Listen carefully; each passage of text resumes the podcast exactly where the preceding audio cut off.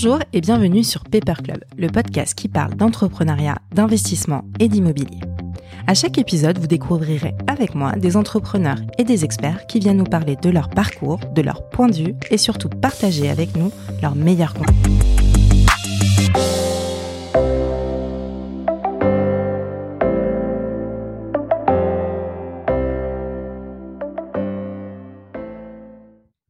Bonjour à tous Dans cet épisode, nous partons à la rencontre d'un entrepreneur incontournable qui a su créer avec son temps. Il s'agit de Serge Trigano. Le nom Trigano vous parle peut-être puisque des caravanes Trigano au Club Med en passant par le Mama Shelter, cette famille d'entrepreneurs a toujours eu un train d'avance dans le secteur du tourisme et s'inscrit comme un reflet de l'évolution de la société française l'immobilier a été un sujet inévitable pour chacune de leurs aventures. Ils ont réussi à ancrer leur ADN pour donner vie à des lieux dont l'expérience est à la fois unique et conviviale. Une nouvelle histoire de business en famille qui s'étend sur quatre générations. Succès, mais parfois échec, raconté par Serge en toute honnêteté. Et l'histoire Trigano ne s'arrête pas là, car désormais la famille s'attaque à un nouveau marché, les résidences seniors. Bonne écoute Bonjour à tous, bonjour Serge. Bonjour. Je suis ravie de te recevoir aujourd'hui. Euh, Serge Trigano, aujourd'hui, nous fait l'honneur d'être au, micro de Paper Club. Euh, pour ceux qui nous écoutent, les auditeurs qui nous écoutent aujourd'hui euh, et qui sont amateurs de voyage, le mot, enfin le nom Trigano doit certainement faire écho. On va en parler aujourd'hui si tu veux bien. Mais avant toute chose, comme, comme à chaque épisode, je demande à mes invités de se présenter. Si tu veux bien me parler un petit peu de qui tu es et un petit peu d'où tu viens également, s'il te plaît Serge. Moi, je m'appelle Serge Trigano, j'ai 76 ans et j'ai vécu toute ma vie dans le monde des vacances, du tourisme, de ce qu'on appelle aujourd'hui l'hospitality business, du Club Med au Mama Shelter et aujourd'hui, on, réfléchit aussi aux maisons de retraite. D'accord. On va parler de tous ces sujets, mais je voudrais creuser un petit peu sur les origines parce que je sais que à la base, euh, Trigano, euh, on parle de tourisme, mais à la base, c'était aussi des caravanes. C'est ça? À la base, c'était du matériel de camping. Mon, grand-père avait créé une entreprise familiale avec ses fils, dont mon père, euh, qui avait pour but de racheter les surplus de l'armée américaine que, l'armée avait laissé après la guerre et, et d'en faire des tentes de camping. Euh, C'était au début des années 50, la, la, guerre venait de se terminer. Euh, et, et, un jour, euh, Gérard Blitz, qui est, est l'homme qui a fondé le, le, club, cherchait du matériel de, de, camping pour héberger les premiers clients pour le premier village et est tombé sur mon père et c'est comme ça que l'aventure a commencé. C'est comme ça que l'aventure Club Med a commencé. Toi, ton aventure, à quel moment tu rejoins le Club Med? Est-ce que d'abord tu as des premières expériences professionnelles ou tout de suite après tes études, tu rejoins l'aventure Club Med? Moi, j'étais très privilégié. J'ai vécu toute ma jeunesse dans, dans, dans, le monde du Club Med. Donc au début, en, en, partant en vacances au Club Med. Puis après, pendant mes, mes brillantes études de sciences économiques, je passais mes vacances universitaires comme géo. Et puis après, j'ai commencé comme chef de village en 1970 à, Corfou. D'accord, ok. Et alors, comment tu vis une enfance avec un père qui finalement euh, devient PDG euh, du Club Med en 1963 C'est ça, à peu près dans les années 60. Euh, comment, toi, tu vois ton père, Géo, tu as des étoiles dans les yeux Est-ce que tu vois... Écoute, c'est à la fois que du bonheur hein, et en même temps c'était difficile parce que en, fait mon père travaillait beaucoup pour réussir cette, cette, opération. Donc il était toute la semaine de 7 heures du matin à 10 heures le soir au bureau et passait ses week-ends à sillonner le monde pour essayer de séduire des chefs d'État, de, de trouver les plus belles plages du monde. Et donc j'étais assez malheureux qu'il nous quitte comme ça et de ne pas le voir assez souvent. Et en même temps, quand il était là, c'était tellement fort de, de l'entendre raconter ses, ses, voyages, euh, ses rencontres avec des chefs d'État de, de, de tous bords, que c'était passionnant. Et puis, bon, tout le début de l'aventure du club est une histoire incroyable. Et donc, mhm. c'était privilégié que de vivre à côté de cet homme et de l'écouter raconter et de, et de participer de temps en temps à quelques voyages avec lui.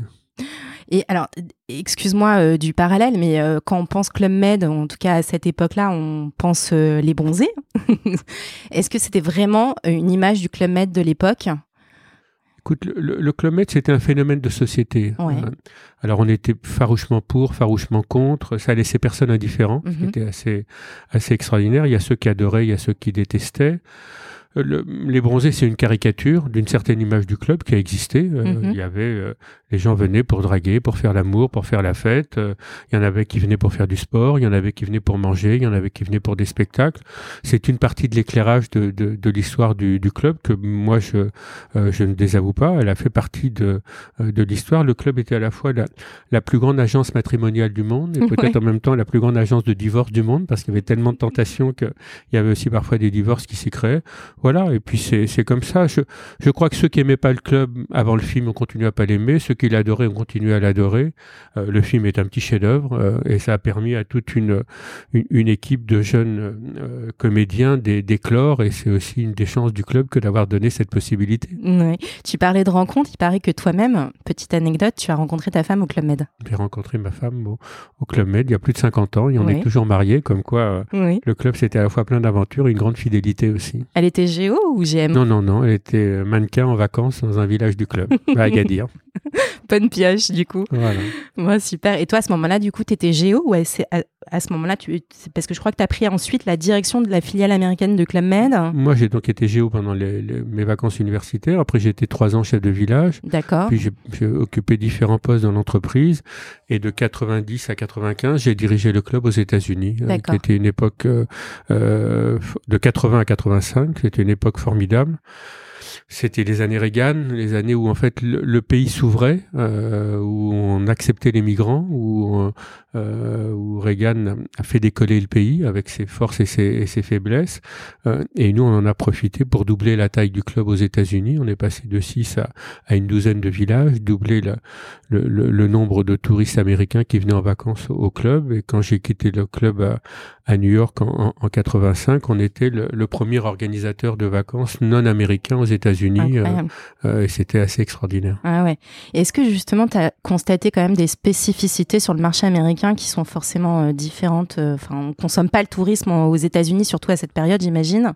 Comme en France les, Américains venaient au club pour faire la fête. Alors c'était un petit peu les bronzés. Hein. Ils venaient, euh, c'était connu comme ça. C'était swinging single, les, les, célibataires qui venaient euh, s'amuser. Et puis moi, j'ai euh, introduit le concept des, des villages familiaux avec les, les, les mini clubs. Et donc le club a évolué. On est monté en gamme en créant des villages plus plus luxueux. Mm-hmm.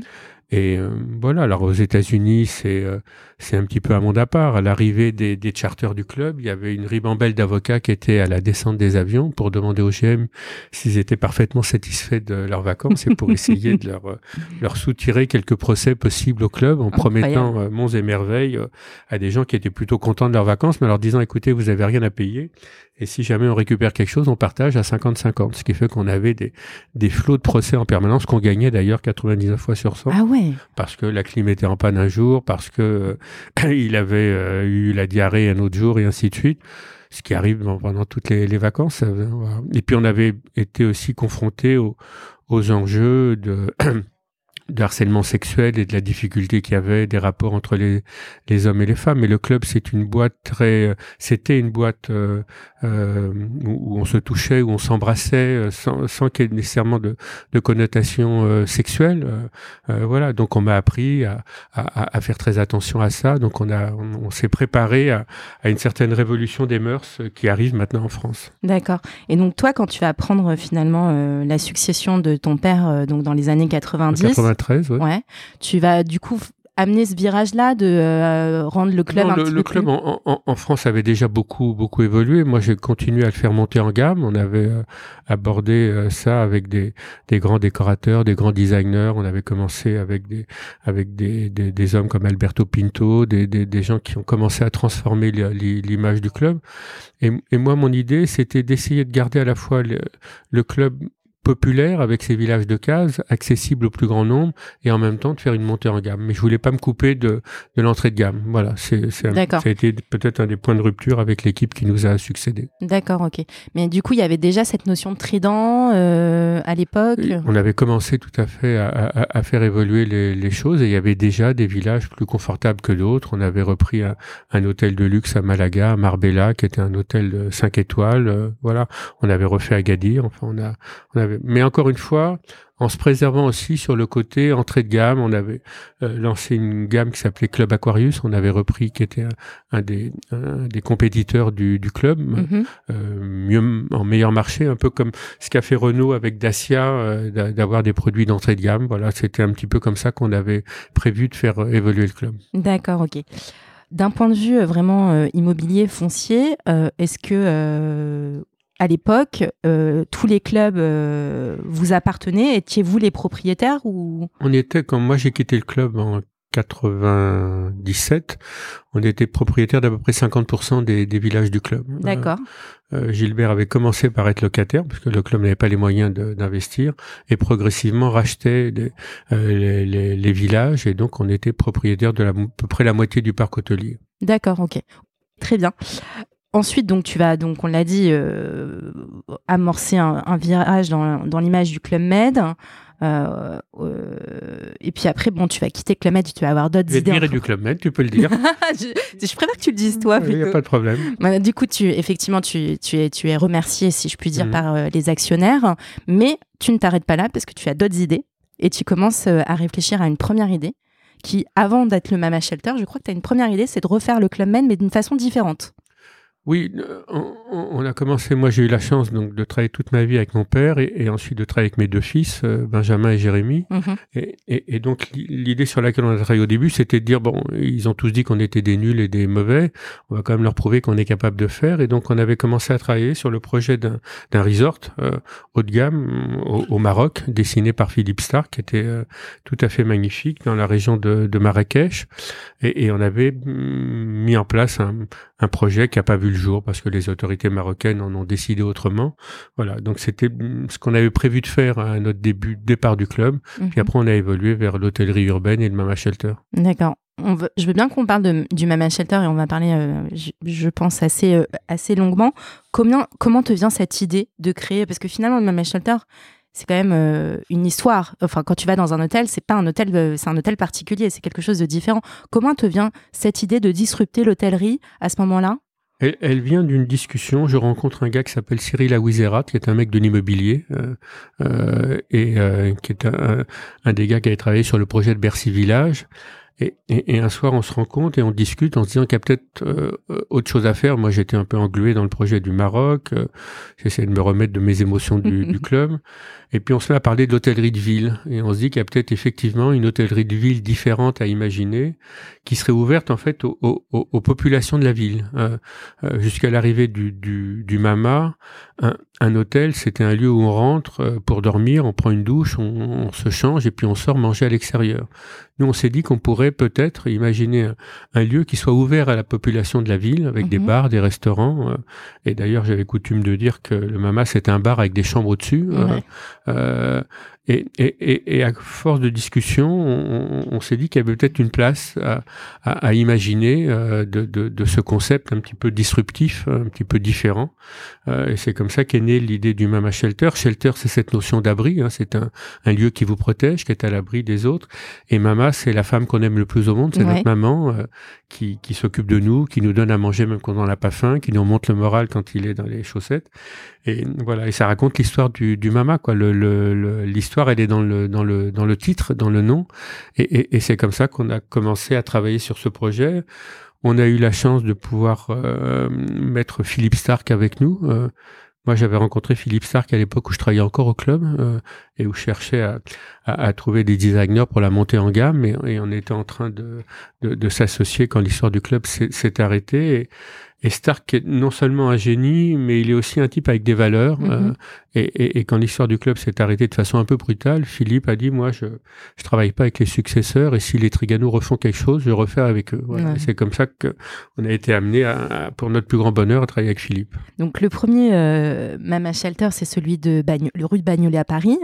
Euh, quand c'est eu au téléphone la première fois, tu m'as dit euh, euh, la petite histoire. En fait, finalement, et, et c'est chaque chambre. En fait, quand tu as créé c'est chaque chambre euh, appartient entre guillemets à un actionnaire qui t'a aidé euh, à, Oui, quand, on a quand on a donc écrit un petit peu le, concept du, du, Mama, qu'on a trouvé le lieu de la rue de Bagnolet, qui était un vieux parking tagué à l'abandon, euh, lieu de dépravation, de prostitution et de vente de, de, de drogue, euh, il, il, fallait trouver des investisseurs. Ouais. Et moi, j'ai dit à mes petits camarades, écoutez, il n'y a aucun problème, je vais appeler les banquiers avec qui je travaillais à l'époque du club, qui passaient leur temps à me dire qu'ils allaient me prêter des milliards et des milliards. Deux, trois coups de fil feront l'affaire. faut être un peu idiot pour penser ça.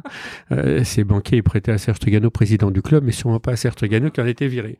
Donc la plupart m'ont même pas répondu, m'ont pas pris au téléphone.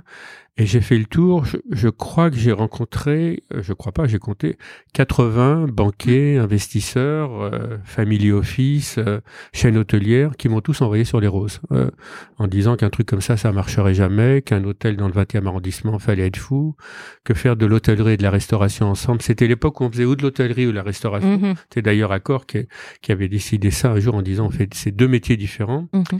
Et donc quand on leur disait qu'on allait faire le même métier sous le même toit dans un lieu complètement atypique, eh ben, ils y croyaient pas. Et les seuls qui ont cru en nous, c'est la caisse d'épargne. D'accord. Euh, qui nous ont dit, écoutez, pourquoi pas. Euh, mais on sera incapable de financer un projet qui c'était de l'ordre de 25 millions d'euros. Par contre, on pourrait bénéficier des fameuses lois LMP là, de, mhm. euh, et, et, et, trouver, il y avait 172 chambres, trouver des investisseurs, chacun va être propriétaire de, de, de la chambre et s'engager à vous la louer pour une certaine période. En principe, c'est 9 ans, ça leur donne des avantages fiscaux euh, et, et, puis vous, ça vous permettrait de, de, de monter le projet. Et c'est comme ça qu'on a réussi à monter. Donc on a euh, réussi à convaincre 172 euh, investisseurs. Chacun est propriétaire d'une chambre. Ils ont aucun droit sur la sur la chambre. Et moi, je leur verse un loyer tous les trois mois. Euh, et c'est comme ça que l'opération s'est montée. C'est un peu les prémices du crowdfunding, en fait. C'est exactement. C'est pour ça quand tu m'en as parlé l'autre jour, je dis, mais on a fait du crowdfunding. C'est on a fait de la prose ou de sans, sans, sans le vouloir, on a fait du crowdfunding. C'est un peu ça, quoi. C'est donc des des gens. Alors, on s'est porté caution de euh, des, des 172 loyers. C'est-à-dire que si ça n'avait pas marché, j'aurais été en faillite pour trois générations. Et puis, euh, et puis ça a marché. Et donc après, on a fait un deuxième à Marseille, puis Lyon, puis Bordeaux. Les quatre premiers ont été financés comme ça. Et puis après, les mêmes banquiers qui m'avaient envoyé sur les roses m'ont dit que j'étais un type formidable, un génie absolu. Et maintenant, se battent pour financer des futurs mamas. Mais ça, c'est la vie des affaires et ça n'a rien d'original. Donc aujourd'hui, il y a combien de Mama Shelter? Alors, on vient d'ouvrir le 16e hier soir à la Défense. Super. Super. Et alors là, vraiment, les Mama Shelter, on est vraiment positionné sur des, on va dire, grandes villes quand même. On n'est pas sur de la, la, ville de, enfin, on est sur de la ville de province, mais plutôt des grandes villes. Euh, pourquoi ce la, stratégie du départ, c'était de dire, on fait Paris d'abord. Ouais. Euh, on fait après les quelques grandes villes françaises, les Bordeaux, Lyon, Marseille, euh Lille. Euh, on, on, se pose euh, sur un certain nombre de grandes villes à l'étranger, les Belgrade, les Londres, les Los Angeles et, et, les Rio de Janeiro. Et maintenant, on est en train d'attaquer les villes de taille moyenne. D'accord. C'est-à-dire que l'année prochaine, on va ouvrir à Rennes, à Dijon, à Nice. on travaille pour s'implanter à Montpellier. voilà, il y a tout un deuxième programme maintenant, une série de, de mamas de taille un peu plus petite, 90, 100 euh, chambres, avec le restaurant, avec les salles de séminaire, sur les villes de taille euh, moyenne dans, sur les territoires. Ok, super. Et alors, même question que je t'ai posée tout à l'heure pour le Clamed, est-ce que le bâti vous appartient avec le mama? Non. Non. Non, non. D'accord. Donc, les, les, premiers appartiennent à ces différents investisseurs. Et là, euh, bah, on en ouvre un à Dubaï à la fin de l'année. C'est un investisseur de Bayotte qui, qui le finance. Ah, à Londres, c'est un fonds. À Prague, c'est un, c'est un fonds. À, à, Belgrade, ce sont des Israéliens euh, qui ont euh, investi sur un, un, un mall et au-dessus du mall, ils ont décidé de faire un hôtel. On vient d'ouvrir un mama à, à, Lisbonne. C'est un investisseur qui a fait fortune dans les nouvelles technologies, qui a décidé de, euh, voilà. Et nous, on gère, nous, on fait un, un cahier des charges. On leur on a notre équipe de design. Enfin, le mama a son équipe de, de design. Il dessine le mama. Il y a un cahier des charges. Et après, Mama gère pour le compte du propriétaire et Mama est payé par un pourcentage du chiffre d'affaires et, des, résultats. Ok, très clair. Euh, votre concept est tellement intéressant qu'il intéresse les plus grands. Tu parlais d'Accor tout à l'heure, euh, donc Accor qui devient euh, actionnaire de, Mama. Et j'ai même lu que Sébastien Bazin, donc PDG d'Accor, d'accord, pardon, disait les Triganos sont les seuls à savoir mélanger toutes sortes de clientèles. Voilà, c'est très joli. Gentil de la part de Sébastien. Euh, du coup, quel est ton secret? Il n'y a, pas de secret. Il y a, le, Mama, c'est un peu le prolongement de l'histoire du, du, club. C'est, c'est dans le respect des autres. C'est dans mhm. les. euh, moi, j'essaye de faire passer le message aux équipes que c'est dans leurs attitudes que se fait le succès.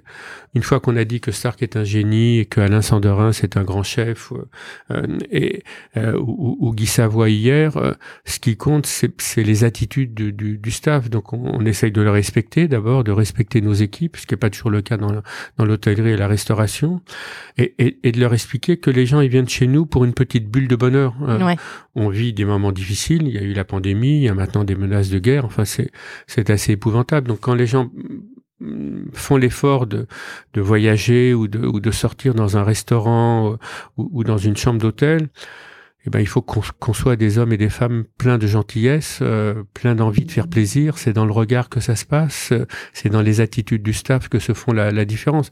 Une fois qu'on a dit que le design est superbe et que la cuisine est magnifique, ce qui compte, ce qu'on garde, enfin nous tous, toi, moi, euh, toi, c'est euh, c'est l'expérience avec le staff et la façon dont il vous a accueilli, le, le mot gentil, la façon qu'il vous a aidé si un jour il y a un, il y a un problème dans votre chambre ou au restaurant. C'est ça qui fait la différence et, et, et, et c'est ça qui est passionnant dans ce métier donc euh, oui, c'est vrai, on... mais c'est dans nos gènes. Euh, Jérémy, qui a, qui, a, été le patron des, des, des mamas, c'est ce qu'il a essayé d'insuffler dans, euh, dans, dans, dans, chacune des équipes. Voilà, et c'est comme ça que ça a marché. Ouais, et quelque chose à l'image des Trigano, parce que bon, il y a une touche Trigano. Voilà, il y a une petite patte Trigano. Alors on aime, on n'aime pas. bon, qui est d'aller vers les gens, qui est sur des valeurs de gentillesse, de respect, de générosité, tout en étant des, des, gens capables de gérer très très sérieusement. Si Accor a pris le contrôle de Mama, c'est parce que c'est une boîte bien gérée et qu'ils estiment qu'il y a un vrai potentiel et un vrai futur dans, euh, dans, dans, cette entreprise. Tout à fait. Et alors, autre, euh, autre, enfin, on va dire, euh, autre segment qui vous a intéressé avec euh, Mama Works, c'est le, co, le coworking. pourquoi justement s'être intéressé à ce segment-là segment parce qu'on vit une époque qui est en, qui est en mutation, parce que la, la façon de travailler d'hier va, va être modifiée demain, et encore plus, plus, avec ce qui se passe euh, actuellement. Euh, donc, on peut plus se prendre des bureaux euh, permanents. On ne sait pas combien de personnes vont venir travailler. On sait, il y a le télétravail qui est en train de bouleverser la donne et ainsi de suite. Donc, le, la, la, chance du coworking, c'est c'est la flexibilité. Ouais. Vous avez besoin de deux bureaux, vous en prenez deux. Vous en voulez douze, vous en avez douze. Euh, voilà, et c'est comme ça que ça, ça, se passe. Donc, on, on s'est dit qu'on pouvait appliquer un petit peu les recettes du mama, le design du mama, la, la gentillesse du mama sur ce, cette façon de, de concevoir. Euh, euh, les gens qui étaient dans le coworking étaient essentiellement des gens d'immobilier. Bien bon, sûr. Ouais. Euh, je pense qu'il faut, il y a de la place pour à la fois des gens d'immobilier, c'est pas à vous que je vais le dire, mais en même temps avec une touche hôtelière. Voilà. Et c'est, si on réussit ce pari-là, euh, euh, l'avenir est formidable. Mmh. Mais alors, est-ce qu'il y a des, des points communs entre vraiment le secteur du tourisme et euh, le, le, bureau, euh, est-ce que tu vois des, vraiment des points communs ou c'est vraiment deux marchés complètement différents? Non, ça, ça, c'est des marchés qui se, qui se regroupent. Je veux dire, les, les mamas, comme un certain nombre d'hôtels, c'est un lieu dans lequel il y a de plus en plus de séminaires. Et d'ailleurs, moi, je crois que la crise actuelle où les gens vont être beaucoup en télétravail va impliquer la nécessité pour les entreprises de les regrouper à un moment donné dans des séminaires, d'aller passer deux, trois jours quelque part parce que sinon il n'y aura pas de lien dans l'entreprise. C'est formidable de travailler de chez soi, mais c'est pas comme ça qu'on est créatif, c'est pas comme ça qu'on crée du lien dans, dans l'entreprise. Une entreprise, moi à mon époque, ça se faisait dans les bureaux, les bureaux du club place de la Bourse ou, ou les bureaux du Mama rue Servant. Euh, demain, si l'entreprise elle est euh, euh, un petit peu dans, dans, chacun de nos logements, il faudra bien qu'à un moment donné, il y ait des lieux, donc le, le MAMA et d'autres vont être des lieux qui vont permettre à des entreprises de se retrouver. Et, d'ailleurs, dès que ça a été possible, le, le, nombre de réservations de séminaires a explosé euh, au, au, MAMA, de, proximité. On vient, on vient 48 heures, on, on, mange ensemble, on travaille ensemble, on fait la fête ensemble, on imagine ensemble, on est créatif ensemble. Voilà, donc le tourisme, tourisme, hôtellerie, euh, euh business, même combat. Mmh. Et alors, juste pour bien comprendre, parce que je connaissais pas avant de, travailler un petit peu euh, ce, cet épisode, je connaissais pas Mama Works. C'est vrai que j'ai l'impression que vous communiquez moins sur euh, ce. Alors, c'est parce que c'est récent, parce que je crois que ça a été créé en 2020, euh, juste avant la crise. Euh... Oui, c'est pas la priorité. Hein. Ouais. On a décidé de le faire. Euh, il y a, y, a, des implantations à Bordeaux, à, à, à, Lille, il y en a une au, au, Luxembourg. Euh, voilà, on, on, va voir ce qu'on va faire, ce que Accor va décider de faire, ce qu'Accor a d'autres marques de, de, coworking. Donc c'est à eux de, de décider. Mais voilà, c'est un élément intéressant. Non, l'autre diversification qu'on va lancer euh, cet hiver à, à, Dubaï, il y a un, un mama shelter de 200 chambres et il y a au-dessus du Mama Shelter un, ensemble immobilier avec 200 appartements décorés par le studio design Mama Shelter, des appartements à vendre ou à louer euh, euh, pour des clients qui vont pouvoir profiter euh, du mode de vie Mama Shelter, mais en étant chez eux dans leur propre appartement ou dans l'appartement qu'ils pourront louer s'ils le veulent. D'accord. Un peu co-living euh, C'est des résidences. Euh, honnêtement, on n'est pas on n'est pas les premiers à le faire. Hein. La plupart des grandes chaînes hôtelières font maintenant ça. Ils font une partie de chambre d'hôtel et à côté il y a des résidences. Tu achètes euh, un appartement, tu l'utilises de temps en temps, tu le mets en location à l'hôtel qui peut s'en servir pour agrandir son parc de, de, de, chambres. Voilà. Mais pour nous, ça sera une première cet hiver à, à Dubaï. D'accord. Ok. Très bien. Euh, et puis autre autre euh, activité, si je puis dire, euh, que vous avez lancée donc euh, fin 2021, et toujours en famille, d'ailleurs avec ton fils Jérémy, c'est ça? Oui. cette nouvelle aventure, résidence senior actif. Donc là, l'idée, c'est un projet plutôt ambitieux, d'autant plus qu'après cette annonce de lancement, il y a eu bah, les scandales que l'on connaît avec Orpea. les résidences seniors. Alors, pourquoi avoir imaginé ce projet déjà? Pourquoi Mon grand âge euh, Non, euh, non c'est l'idée de boucler la boucle. C'est moi, j'ai commencé ma, ma vie dans, dans, dans, les villages de, de casse du club Méditerranée où on venait pour faire la fête. C'était les, les baby-boomers qui ont fait le succès du club. Les baby-boomers sont en train de vieillir. Euh, euh les maisons de retraite telles qu'elles existent aujourd'hui sont d'une tristesse. Euh, enfin, en grande majorité. Il y a, il y a, du bon là-dedans, mais enfin, la majorité, c'est assez triste. La nourriture, c'est sans grand intérêt. La vie, il n'y a pas grand-chose. Et donc, je me suis dit, on s'est dit, avec Jérémy, qu'on pourrait imaginer euh, des, des, des, résidences, des maisons de retraite pour, pour actifs. Euh, alors, ça s'appelle aujourd'hui résidence senior service, qui est pas très, euh, qui veut pas beaucoup rêver, mais enfin, on, trouvera un autre, un autre vocable. Et l'idée, c'est de créer des lieux dans lesquels, pour, pour les gens qui sont souvent seuls, veufs ou veuves, euh, et, plus veuves que veuves, parce que vous vivez plus longtemps que, euh, que, que nous, la possibilité de vivre dans un cadre qui soit gai, euh, qui soit bien décoré. On a pris une décoratrice, Sandra Benamou. On a pris un des chefs de cuisine les plus prestigieux français, Pierre Gagnère. On va prendre un couple d'anciens du club pour faire vivre ça.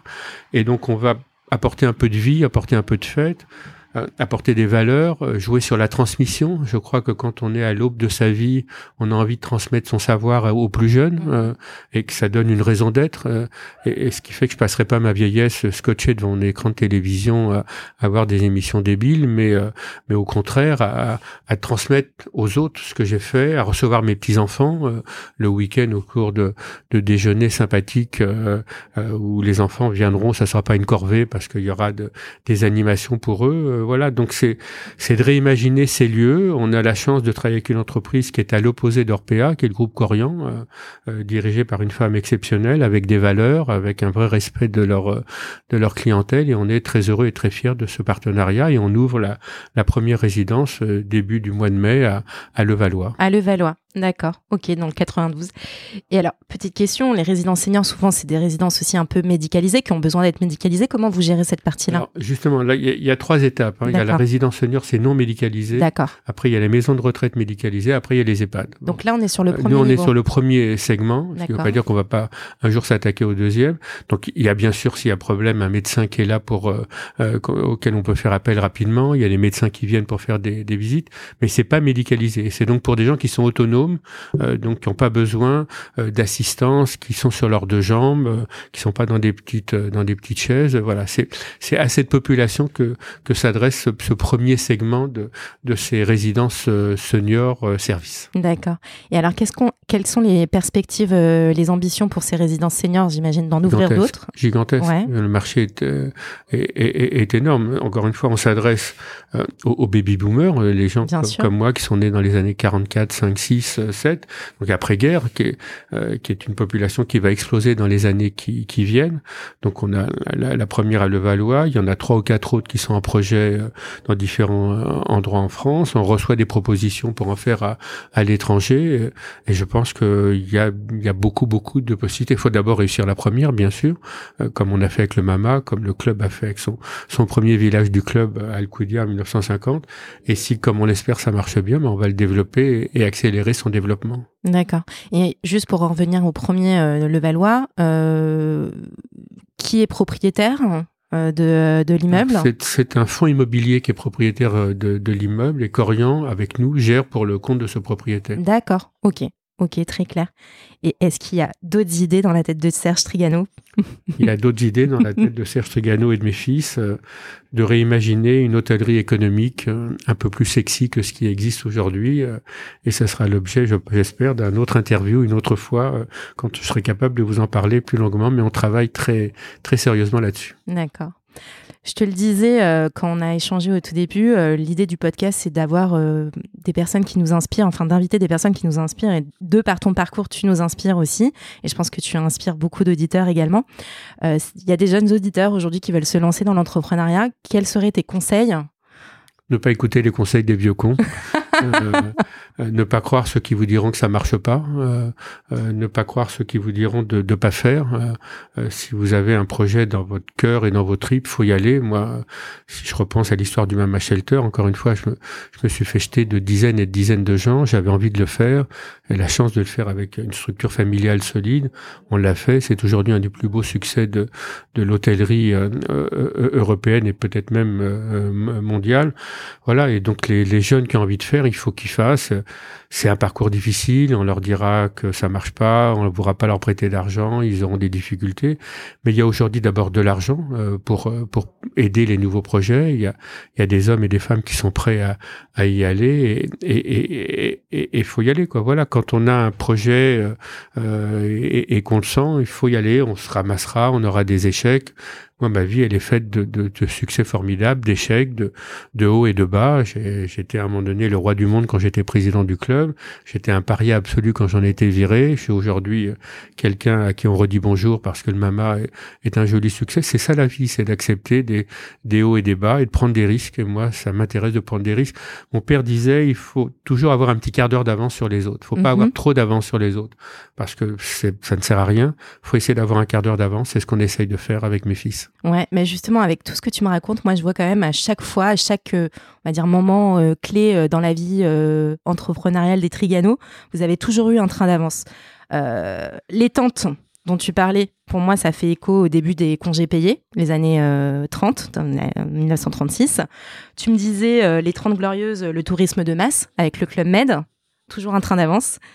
Après, je vois tourisme urbain avec l'offre Mama, ça me fait penser t'en as pas parlé, mais j'ai l'impression aussi ça correspond à peu près à la période euh, des, des avions charters, un petit peu. Mhm. Et puis enfin, euh, population Bobby Boomers, t'en parlais avec les seniors, donc toujours un train d'avance avec une solution. On essaye. Bon, et alors, on a parlé beaucoup de cette aventure familiale. C'est euh, les Trigano, c'est une famille. Aujourd'hui, tu tu, fais encore cette aventure avec ton fils.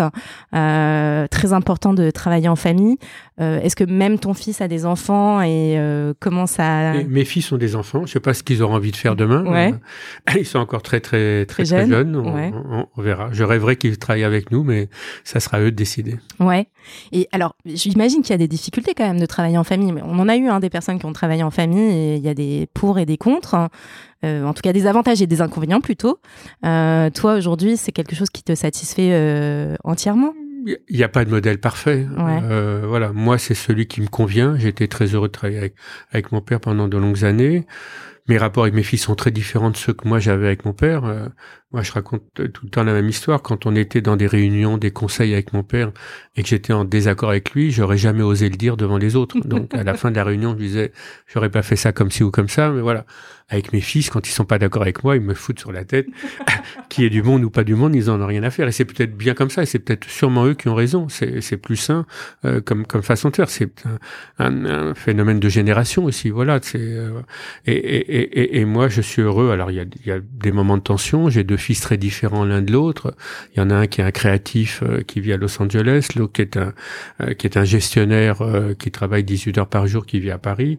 De temps en temps, c'était un peu tendu entre entre eux. J'essayais de, de, trouver le, le, point commun et on l'a trouvé. Et c'est comme ça qu'on a réussi à bâtir le, le, le. D'accord. Histoire formidable. Tu sais, chaque épisode se termine par des questions rituelles, si tu veux bien te prêter au jeu. Euh, ma première question, c'est quel est le média dont tu ne pourrais te passer aujourd'hui? Moi, c'est pas un média, c'est un outil. Euh, moi, ce dont je peux pas me passer, c'est mon iPad. Euh, parce que tout est sur l'iPad. Euh, tous les journaux, les, les, chiffres de, de vente du Mama, les, les, les, les articles qui, qui m'intéressent aujourd'hui, les retours clientèle. Donc, quand, quand je perds mon iPad, comme c'est arrivé il y a quelques semaines, je suis catastrophé. C'est un outil qui est devenu indispensable. Et, et je remercie tous les jours Apple d'avoir imaginé ce, cet outil magique. Deuxième question, euh, quelle est la personne qui t'inspire, euh, qui t'inspire? Comme tu peux l'imaginer, c'est mon père. Bah, j'imagine. Voilà, c'est euh, euh, c'est lui qui m'a appris ce métier, c'est lui qui m'a inspiré les valeurs que j'essaye de transmettre à mes à, à, mes fils. Ça a été ma valeur d'exemple pendant pendant les 30 ans que j'ai passé à, à, à, ses côtés. Et euh, voilà. Alors malheureusement, il n'est pas là et c'est mon plus grand regret pour voir le succès du du Mama. Mais de temps en temps, je regarde un petit coin du ciel et j'espère qu'il qu'il nous regarde et qu'il est fier. Merci beaucoup Serge. Merci à toi. Et à très vite. Merci Émilie. Ne partez pas tout de suite, nos équipes ont sélectionné pour vous une opportunité d'investissement qui devrait vous plaire. Et on vous la présente sans plus tarder.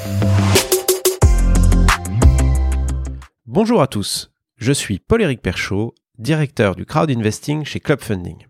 Je vais vous parler de Super Club, une nouvelle forme d'investissement locatif proposée sur Club Funding en partenariat avec Colonize fournisseur de solutions de logement innovantes et leader du co-living en France. Superclub permet de vous constituer un portefeuille diversifié d'appartements en colocation dans des villes à forte demande locative partout en France. Sous la forme d'une obligation simple, vous bénéficiez d'un versement fixe de coupons mensuels et d'un intéressement à la plus-value lors de la revente de l'actif. Le coupon est indexé sur la rentabilité nette de chaque appartement augmenté de 1,5% grâce à l'effet de levier. L'intéressement sur la plus-value vous permettant de bénéficier d'une prime de remboursement en plus des coupons déjà perçus. Le ticket d'entrée est de 1000 euros, avec possibilité de récupérer votre capital en cas de besoin. Cet investissement dispose d'une fiscalité simple à la flat tax, non soumis aux revenus fonciers ou à l'IFI. Le sous-jacent est donc constitué d'appartements entre 80 et 120 m2 qui pourront accueillir entre 3 et 6 colocataires. Chaque appartement est méticuleusement sélectionné par nos équipes et celles de Colonise et fait l'objet d'un réaménagement adapté aux goûts et aux besoins des étudiants et jeunes actifs. L'emplacement étant primordial, il se situe systématiquement à moins de 10 minutes à pied des transports en commun et proche des grands pôles universitaires et bassins d'emploi. La gestion locative, clé en main, est intégralement assurée par Colonise. Superclub vous permet donc de bénéficier des avantages de l'investissement locatif sans contrainte. Pour rappel, le rendement n'est pas garanti, les offres de financement participatif comportent des risques, notamment le risque de perte en capital et d'illiquidité. Rendez-vous chaque semaine sur clubfunding.fr pour découvrir les opportunités Superclub.